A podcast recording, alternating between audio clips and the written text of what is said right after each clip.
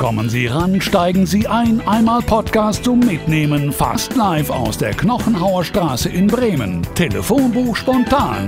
Mit einem noch ahnungslosen Promi und dem Mann, der Ihnen gerade beim Popeln zusieht. Marcel Köck. Willkommen zu einer neuen Ausgabe von Telefonbuch spontan.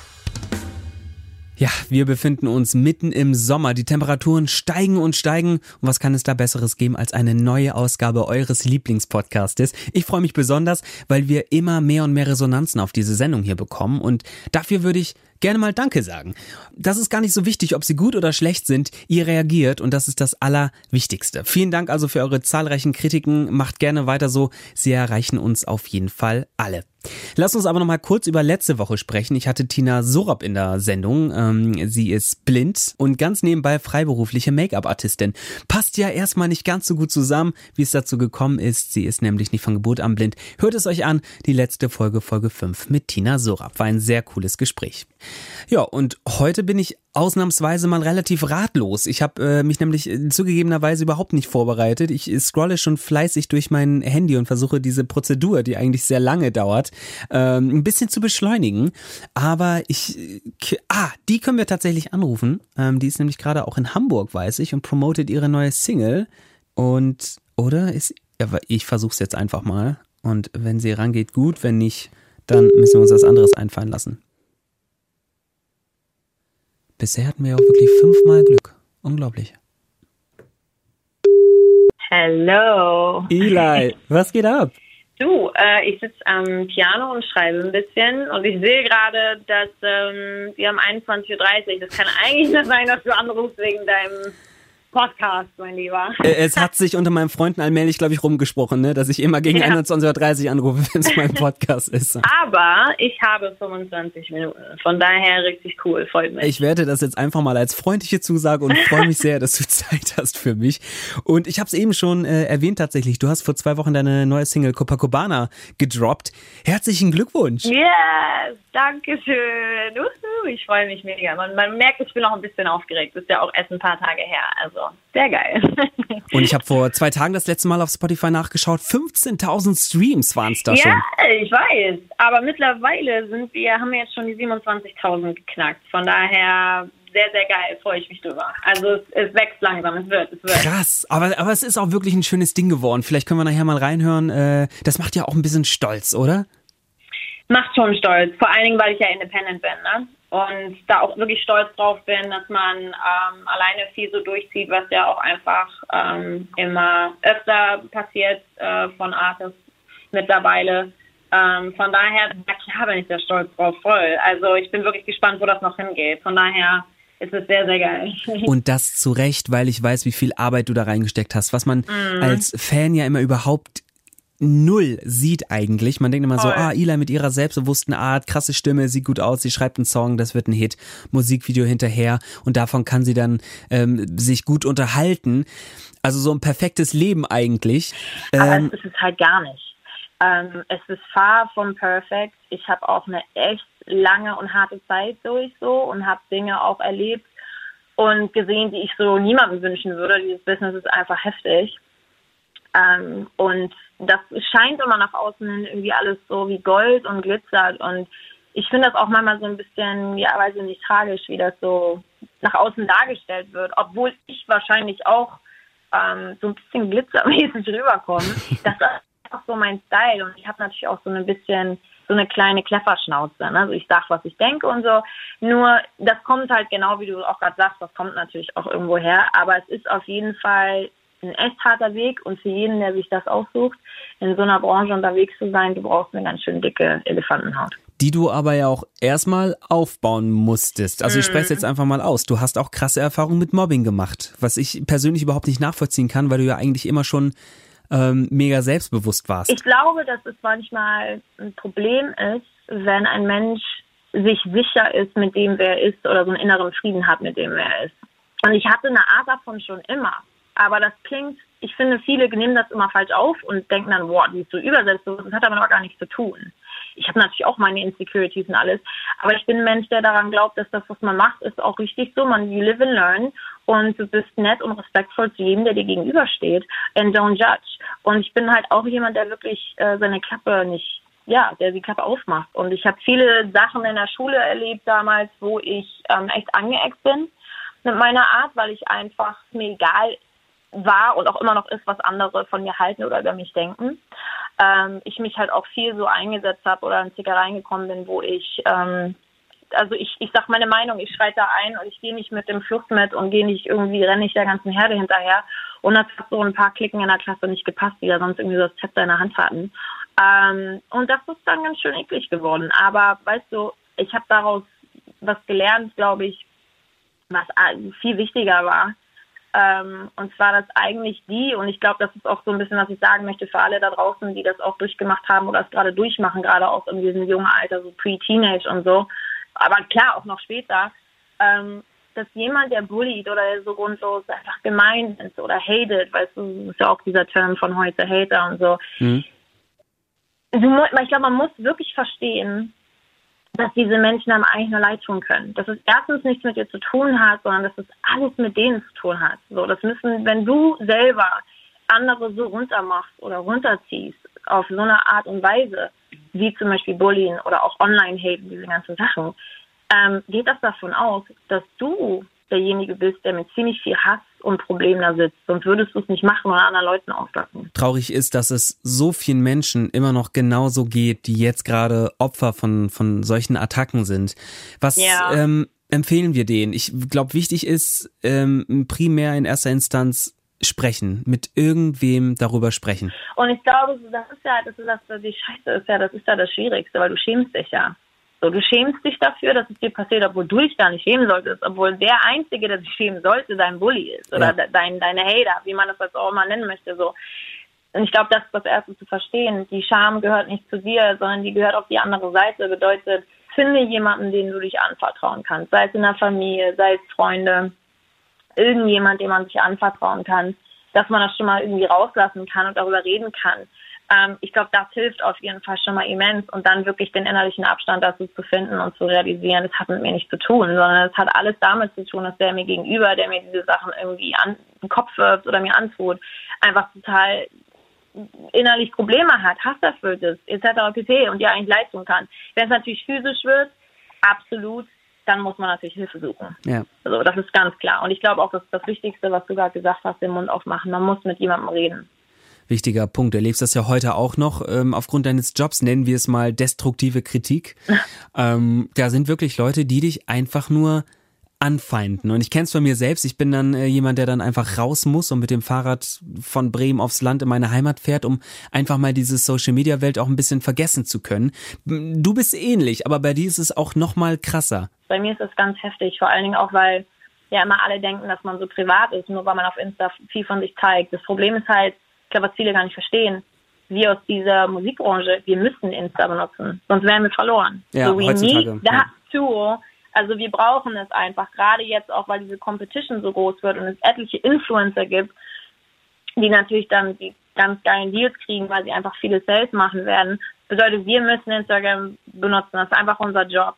Ähm, und das ist schon, also weil ich bin nämlich auch jemand, der eigentlich auch so gewisse Dinge einfach sehr privat halten möchte für meinen eigenen Segen und mein, mein, so, ne, mein, mein, mein Herz und meine Familie. Ähm, ich brauche das schon. Also was zum Beispiel bei mir ist, ich bin auch sehr spirituell, ich mache oft meine, meine Meditation, meine Klangschalen und ich bin, liebe ja die Natur, ich bin oft laufen in der Natur. Also ich bin auch manchmal ähm, wirklich so, dass ich dann sage, okay, das war's jetzt ein paar Tage, kein Instagram. Und dann kriegst du auch sofort Feedback. Du musst mehr kontinuierlich sein, du musst mehr posten. Warum bist du jetzt ein paar Tage, boah, la, la, la. Ja. Man kann, das ist wirklich crazy. Aber, aber ich bin froh, dass ich so mache. Du, du, du holst ja aber auch Ruhe vom Land, ne? Also das ist, du bist auf dem äh, Land aufgewachsen. Ich, also wir mhm. beide sind auf dem Land aufgewachsen und das äh, ist auch so eine, so, ja genau, das ist so eine, so, so eine Parallele, ähm, dass man auch das Land dann doch zu schätzen weiß irgendwann, ne? Also du, so, ja, so ein Wochenende auf dem Land ähm, heilt echt Wunden, finde ich. Ja, finde ich auch, kann ich dir nur zustimmen, vor allen Dingen auch energiemäßig, ne? Ja, das voll. Ist ja, in der Stadt ist einfach anders so. Aber auf dem Land wirklich, wenn du einfach barfuß auf dem Rasen laufen kannst, du kannst irgendwie durch den Wald fahren, du kannst mit den Tieren connecten. Ich bin so ein Naturmensch. Ähm, und ich glaube auch von der Energie her, das lädt sich einfach wieder aus, es bringt dich runter. Du kannst, es, es, erinnert dich wieder an die Dinge, die wichtig sind. So. Und ich bin auch echt froh, dass ich da, dass ich so aufgewachsen bin. Ja. Also ich werde dann auch mal ganz schnell daran erinnert, weshalb ich mich irgendwann dazu entschieden habe, in die Großstadt zu ziehen, aber um mal ein paar Tage runterzukommen, ist das wirklich, ähm, ist das wirklich gut. Was mir jetzt gerade eben noch eingefallen ist zum Thema Selbstliebe, dich haben diese Mobbing-Attacken damals nicht davon abgehalten, ins Ausland zu gehen ähm, und dort mhm. dann zu mhm. studieren. Und nicht irgendwas zu studieren, sondern das, was du eigentlich schon immer machen wolltest, nämlich Gesang, Tanz und Schauspiel. Da warst du gerade, ich glaube, 18 Jahre alt. Wenn ich überlege, was ich mit 18 gemacht habe. Ich war völlig lost und habe gedacht, dass ich es niemals schaffen werde, irgendwann nochmal hinters, äh, hinters Mikro zu kommen. Das ist so bemerkenswert, dass du damals schon wusstest, so und nicht anders, das ist mein Weg. Also ich bin aufgewachsen mit diesem Momentum von, ähm, meine Mama ist eine unfassbare, intelligente und Karrierefrau und damit bin ich aufgewachsen. Das heißt, ich bin aufgewachsen mit diesem äh, Gefühl von, man muss hart für die Dinge arbeiten, die man möchte und man muss kontinuierlich die Sachen durchziehen. Und auf der anderen Seite hat das mich natürlich vorbereitet für meinen weiteren Lebenslauf und mir überhaupt auch erst ermöglicht, dann die Audition zu machen, das Casting, was für diese amerikanische äh, College war, für diese äh, Gesangsschule. Und ähm, ja, das habe ich dann gemacht durch meinen Tanzlehrer, der im Originalcast bei Cats war. Und der hat mich dann dieses Casting gebracht. Und ähm, dann habe ich, glaube ich, relativ sick, glaube innerhalb von 48 Stunden sozusagen Bescheid bekommen, dass ich auch ein Stipendium bekommen habe. Und dann hat auch eine Woche lang gedauert, glaube ich, dass wir das geplant haben. Und dann war ich ein paar Monate später drüben. Irre. Ähm, aber ich habe mir schon wirklich in die Hose gepinkelt. Ne? Also ich hatte, weil, weißt du, in Deutschland mit deiner Sprache umgeben und so, das ist nochmal was anderes. Aber dann alleine in den Staaten zu sitzen, und das war jetzt zwar nicht mein erstes Mal da drüben, aber mit dem Pensum auch, ne? Und du musstest ja auch das, ich musste das Stipendium halten. Wenn ich nicht gut genug äh, Noten hatte, ähm, dann hätte ich das verloren. Und das war natürlich wichtig, so, weil ich konnte, wir konnten uns das einfach sonst nicht leisten auch. Ähm, genau, das heißt, ich hatte sehr viel Druck auch, ähm, aber ich bin unfassbar schnell reingekommen, habe die besten Freunde meines Lebens geschlossen, die einfach Familie für mich sind heute. Und ähm, ja, was amazing. Aber was treibt einen dann zurück nach Deutschland? Das hört sich so an wie dieser typische American Dream, wenn du das so erzählst, den du da mm. gelebt hast. Und ich würde jetzt denken, LA, da hast du studiert, ist doch eine absolute Geldquelle. Dann, und ich meine, du hast ja auch wirklich in vielen Stücken und Musicals getanzt. Für mich ist es ja, du musst ja verstehen, ich war ja an Visum gebunden. Ich hatte doppelt so viel Stress wie alle meine Kollegen, weil meine Kollegen, bless their heart, but they had, die hatten es wirklich einfach. Nicht, also einfach, aber die konnten sich zum Beispiel einen Nebenjob suchen. Die konnten sagen, okay, I'm gonna bartend, I'm gonna work at the restaurant nebenbei, damit ich meine Miete zahlen kann. Ich durfte das nicht, das war für mich illegal. Bedeutet, ich durfte nur Geld verdienen mit dem, wofür ich sozusagen im Land war. Bedeutet mit Gesang, Schauspiel und Tanz. Mhm. Und das hat mir natürlich doppelt drauf, äh, Druck gemacht, bestimmte, die ganzen Werbejobs zu bekommen und Theater und alles. Das heißt, es war schon ziemlich heftig und die haben dir sehr, sehr viel Geld abgenommen, steuermäßig. Das hat auch wieder mit deinem Visum zu tun. Mhm. Ähm, also es ist, es ist nicht so, again, it's not that glamorous. You know what I mean? Es ist sehr viel harte Arbeit und ähm, aufpassen, sich viel mit Wiesen auseinandersetzen, alleine für eine, wenn du gebucht wirst für ein, für, für, für ein Musical oder für einen Featurefilm. Wie viel Papierkram die sich auseinandersetzen müssen für dich wegen dem Visum. Mhm. Und ähm, ich bin letztendlich, war es ein ziemlich langes Hin und Her für mich von LA hier. Und ich bin dann immer für ein paar Monate hin und dann wieder zurück. Ähm, war dann halt irgendwann für mich so ein bisschen der Punkt, wo komme ich, okay, ähm, es ist zu viel für mich. Also es ist zu nervenaufreibend, auch sozusagen wie zwei zu Hause zu entertainen und was machst du dann mit deinem Apartment drüben etc. Und dann habe ich hier eine Wohnung gesucht und seitdem ähm, bin ich hier.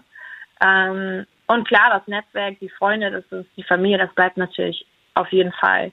Aber es ist schon schwierig, weil das Herz ist ein bisschen zerrissen und ich merke das, ich kenne das so vom Thema her viel bei Leuten, die so auf zwei Kontinenten irgendwie zu Hause haben. Das ist schwierig, weil Krass. du dann halt auch oft das Gefühl hast, dass du nicht wirklich reinpasst. Ist so, ne? dann wahrscheinlich einfach auch, um die innere Ruhe zu finden, sinnvoll zu sagen, ich konzentriere mich jetzt auf ein Zuhause und ich für mich muss sagen, ich bin sehr, sehr froh, dass es Deutschland geworden ist. Du arbeitest seitdem nämlich als ähm, Vocal Coach, schreibst Texte mhm. für andere Künstler, auch als Ghostwriter.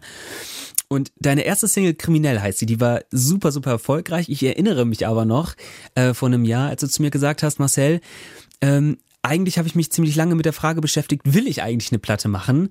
Weil da wird einem eigentlich erstmal bewusst, ich halte meinen Kopf hin und ich stehe ja, im Mittelpunkt. Genau, genau. Also ich habe einfach ja immer sehr, sehr großen Respekt gehabt vor dem Begriff Öffentlichkeit. Ich, es gab mehrere Momente auch in LA, klar, wenn du da so vernetzt bist und erlebst, wo du hättest, wo ich hätte sagen können, okay, alles klar, ich unterschreibe den Vertrag. Okay, alles klar, ich mach's. Mhm. Ähm, aber es waren Momente, wo ich wusste, das ist nicht gut für mich. Das wäre psychisch nicht gut für mich gewesen, weil es einfach ein völliger Foltervertrag war oder weil es Menschen waren, wo ich wusste, die haben nicht der best interest at heart for me. Mhm. Ähm, dann kommt natürlich auch da noch hinzu, dass du ein Female bist. Du bist als Frau umringt von Männern in dieser Industrie, die dominieren, dir sagen, wie du auszusehen hast, dir sagen, was du anzuziehen hast und dich bewerten. Und es ist ziemlich, ziemlich schwierig. Und ich war immer so, ich bin sowieso, klar, ich bin ein Powerhouse. Ich möchte, dass die, die, die, die Frauen ein neues Zeitalter für sich klären können.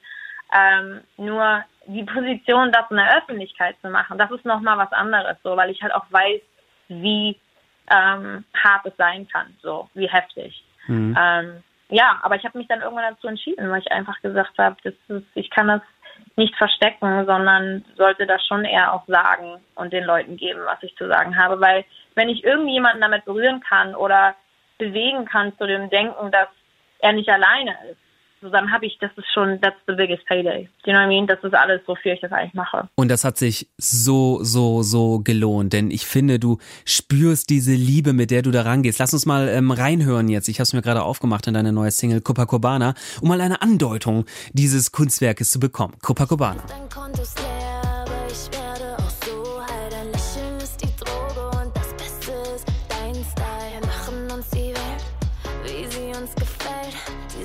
Schmilzt das Eis und du weißt, was das jetzt heißt. Ich komm ein bisschen näher ran.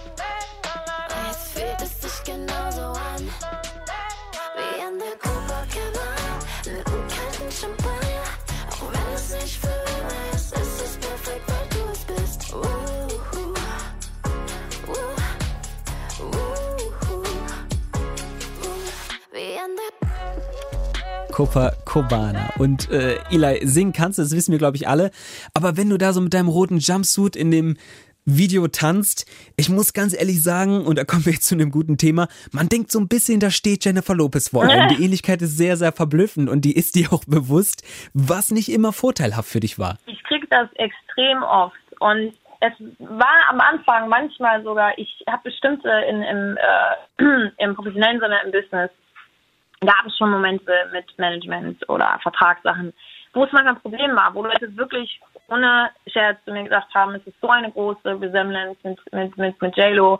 Ich weiß nicht, dann kommt das nachher rüber, als wenn man jemanden nachmacht und so. Es waren schon oft Momente, wo ich so gesagt habe, wo es schwer war für mich, wo ich echt gesagt habe, aber ich bin noch ich. Also ich bin noch ich. Was soll ich jetzt machen? Ich kann ja nicht mein Gesicht verändern, you know, in dem Sinne.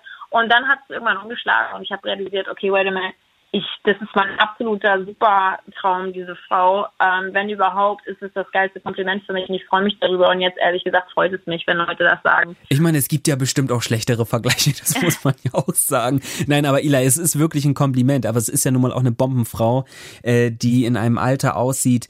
Krass. Ich vielleicht hex sie, ich weiß nicht, was sie macht, aber ich meine, wie kann man so gut aussehen? Und ich meine, was ist sie? Ich glaube, die ist jetzt sogar 52, ne? Jo, ja. Ich meine, wie kann man so gut aussehen? Ich verstehe es nicht. Also ich finde sie, ich liebe diese Frau. Ähm, also von daher, wenn ich ab und zu mal irgendwie eine Ähnlichkeit habe mit der, ist das natürlich das tollste Kompliment. Vielen lieben Dank. Sehr, sehr, sehr gerne. Was äh, ich finde euch ja auch verbindet, und jetzt werden ganz viele Leute sagen, ah, das ist doch in jedem Song so. Nein, das ist es heutzutage nicht mehr. Deine Songs haben eine Message was man erstmal gar nicht so denkt, weil man deine Songs auf verschiedene Ebenen hören kann, finde ich. Ähm, ich sehe deine Songs auf Partys, ich sehe deine Songs aber auch nebenbei laufen im Auto, weil die auf dem ersten Hören so einfache Kost sind. Ja. Wenn du jetzt aber jemand bist wie ich äh, zum Beispiel, der sehr stark auf Texte achtet, merkt man, dass es noch viel, viel tiefer geht und dass sich hinter diesen frechen Texten ähm, eigentlich was ganz anderes verbirgt. Sehr geil, schön. Aber es, halt, es ist ähm, sehr nice, dass es dir auffällt, weil es ist, ja, es ist schwierig. Du kannst, also ich, wie gesagt, ich habe irgendwie so viel, was ich mitteilen möchte und sehr, sehr deep auch, ähm, was du einfach manchmal nicht machen kannst. So, du kannst nicht kommerziell, also kommerzielle oder beziehungsweise versuchen, Musik auch sozusagen, die entsteht für die breitere Masse. Du willst irgendwie viele Leute erreichen. Ja. Dann musst du aufpassen, wie lieb du bist. Oder du musst es einfach halten. Deswegen verpacke ich es immer so mit ein bisschen, ich sag manchmal, nicht Fast Food, aber du, du verpackst die Wörter so ein bisschen leichter, so wie Candy Raps, damit es irgendwie bei jedem irgendwie gleich ins Ohr geht. Und der, der sich dafür interessiert, wie zum Beispiel du, weiß aber, oh wow, okay, da ist mehr dahinter. Und das ist es bei mir absolut und ich, das werde ich auch so weitermachen, dass ich eigentlich eine ziemlich tiefe Message bei den Songs immer habe und sie klingen aber sehr, sehr einfach. Und viele deiner Texte sind ja entstanden aufgrund eines ähm, Auslösers, also ein, eine, eine Inspirationsquelle sozusagen. Mhm. Bei Kriminell war das ein Gespräch mit deinem Großvater und jetzt bei Copacabana ähm, hat dir sehr deine Studienzeit in L.A. geholfen, hast du mal erzählt. Ja, genau, auf jeden Fall. Also meine Inspiration kriege ich eigentlich von überall her. Ich habe auch oft Momente einfach, wo ich weiß, oh wow, okay, ich spüre das dann so energiemäßig. Ich weiß dann, ich spüre das irgendwie im Bauch und weiß so, okay, jetzt ist gerade eine gute creative Phase, setze ich schnell ins Piano und mir fallen viele Bilder ein. Ich habe viel Sachen, die ich sagen möchte. Und dann mhm. setze ich mich hin, ich finde eine Melodie, dann kommen Wörter und dann kreiert sich ein Bild. Es gibt aber auch Momente, wie es zum Beispiel bei Copacabana war, ähm, wo ich eine Erinnerung hatte und die beschreibe ich dann. Ähm, ja, und das hat mich so ein bisschen daran erinnert, dadurch ist der Song entstanden, ähm, wie die Werte oft verloren gehen. Ne? Also das ist eigentlich, um dich glücklich zu machen, um Spaß zu haben, um dein Leben zu genießen, um den Tag zu genießen, dich selber zu genießen, wirklich nicht viel mehr braucht als vielleicht dich und noch eine zweite Person, um den Sonnenuntergang zu genießen. Weißt mhm. du, sowas. Deswegen auch diesen Vergleich von das Fenster, das Zimmer ist Italien, das Fenster ist Paris. Also so, ich, ich muss nicht mit einem Privatjet, du musst nicht der mega Hengst sein mit so und so vielen Nullen auf dem Konto und mich da und dahin fliegen.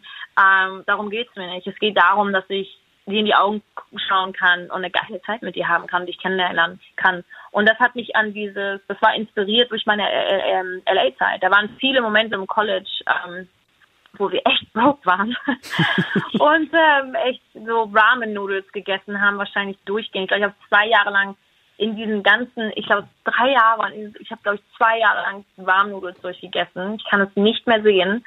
Ähm, und es erinnerte mich aber an diesen wunderschönen Spirit, you know what I mean? Also so dieses, man hat sich dann auf den Roof gelegt. Du bist dann irgendwie auf das Haus von dem, auf dem, auf das Dach geklettert von dem, von dem Building, in dem du gewohnt hast, hast dich da hingechillt, habt eingeraucht oder habt einfach einen Drink gehabt und hast dich, hast es genossen, weil wir uns das nicht leisten konnten, irgendwo hinzufahren oder so. Ja. Und ehrlich gesagt sind das die schönsten Erinnerungen, mit die ich in meinem Leben habe, weil wir einfach alle zusammen so happy waren. Und that means way more than you spending so much money for us to, I don't know, fly somewhere or buy me. Also einfach Hashtag innere Werte. Und das ist, das ist eine genau. Message.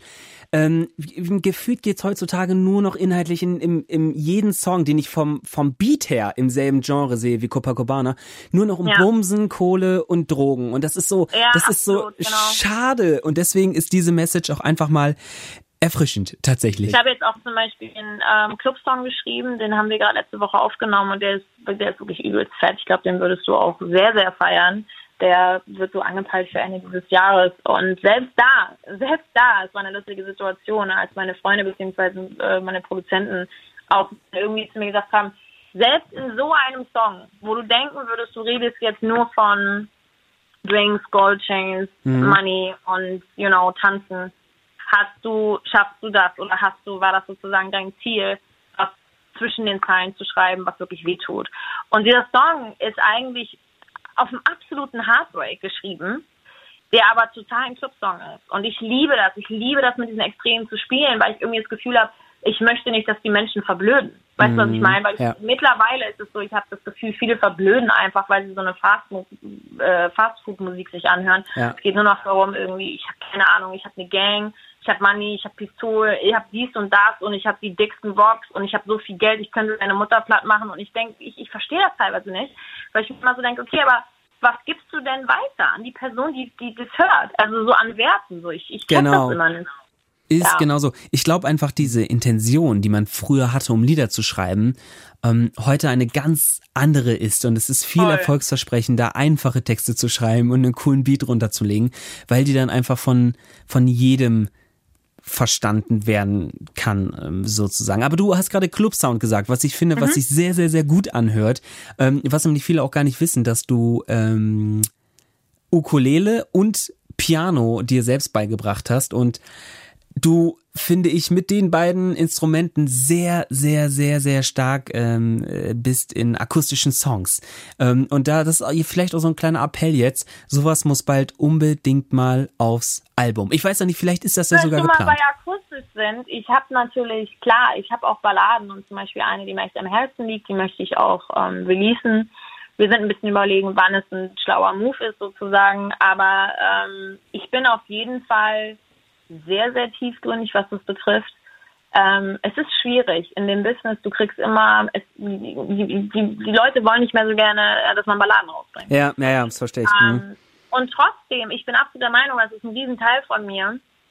Ähm, absolut werde ich die releasen. Also ich kann jetzt zum Beispiel Geil. mal so ein kleines Unplugged-Version anspielen. Ich kann ja nicht alles spielen, weil die noch nicht draußen ist. Aber die wird auch auf jeden Fall demnächst kommen. Das ist eine Ballade, die heißt Mädchen sehe ich. Wenn du Bock hast, kann ich dir mal so einen kleinen Geschmackstest geben. Das, äh, also ich äh, für meinen Teil kann mir deutlich schlechtere Sachen vorstellen. Also wenn du uns jetzt äh, allen Ernstes etwas so äh, Exklusives anbietest, dann unbedingt äh, gerne. Das Piano mhm. ist auch im Wohnzimmer. Du, ja, setz dich ran, sehr, sehr gern. Ja. Sa sag uns doch schnell, worum es geht. Also Mädchen wie ich geht ähm, ist eine Ballade, die wirklich, ähm, ja, die ich so aus dem tiefsten meines Herzens gekramt habe an Themen. Ähm, und da geht es wirklich um alle Frauen oder noch Mädchen, die ähm, ihre beiden Elternteile nicht hatten, die zum Beispiel nur einen Elternteil hatten und die Löcher, die einfach dadurch entstehen und die Krater, die dadurch entstehen, äh, die Probleme, die dadurch entstehen. Ne? Man, man wächst ja auf mit so mit einer Hälfte, die irgendwie fehlt ähm, und ich weiß, dass es ziemlich vielen zu schaffen macht, ob es jetzt Männern ist, wo die Mama fehlt oder zum Beispiel Frauen, wo der Vater fehlt. Und für mich war es so rum. Und ähm, darauf ist der Song aufgebaut. Und ich weiß noch, als ich den Song gezeigt habe und wirklich jede Female Person, ähm, der, der, die ich diesen Song gezeigt habe, konnten den, waren wirklich alle, haben das irgendwie verstanden und gefühlt, weil es natürlich auch so eine enge Beziehung ist. Ne? Mhm. Also so Tochter, Vater ist ja immer so wirklich das Engste. Ähm, darauf ist dieser Song aufgebaut. Also der kommt auf jeden Fall aus dem tiefsten meines Herzens. Dann aus eigener Erfahrung freue ich mich und äh, bin gespannt. Ila Ray mit Mädchen wie ich. Es war bei mir nicht ganz so leicht. Wir waren leider nicht reich. Mein Spielplatz war die Straße und von meinem Dad kam nur eine Karte. Ich hab nicht mehr dran geglaubt, ja, dich zu finden und überhaupt, damit sagen will, Mädchen wie ich, kenn sowas nicht. Ein Superman, ein Hero, genauso wie im Kino, Mädchen wie ich, kenn sowas nicht.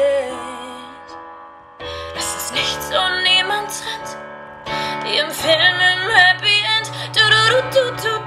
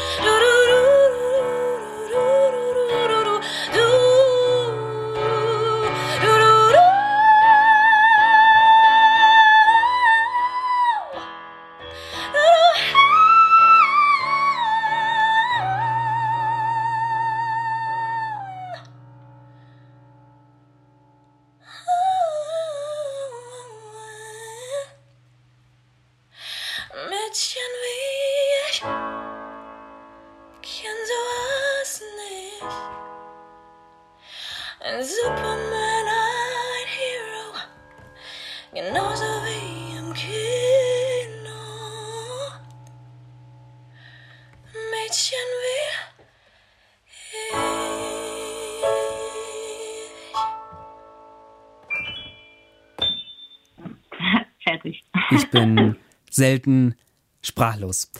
Das war äh, Mädchen wie ich in einer akustischen Version. Krass, deine Stimme, Eli.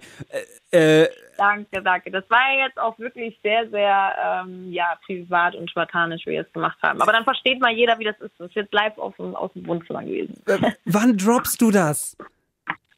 Ähm, ich werde das auf jeden Fall droppen. Ich glaube allerdings, dass ich es erst nächstes Jahr droppe. Ähm, beziehungsweise es ist so ein bisschen die Frage gerade, ob wir das als nächste Single droppen, also jetzt im Oktober oder sonst erst nächstes Jahr, weil diese Single sozusagen Kopf an Kopf mit einem Club-Song äh, sich gerade so den Wettkampf liefert.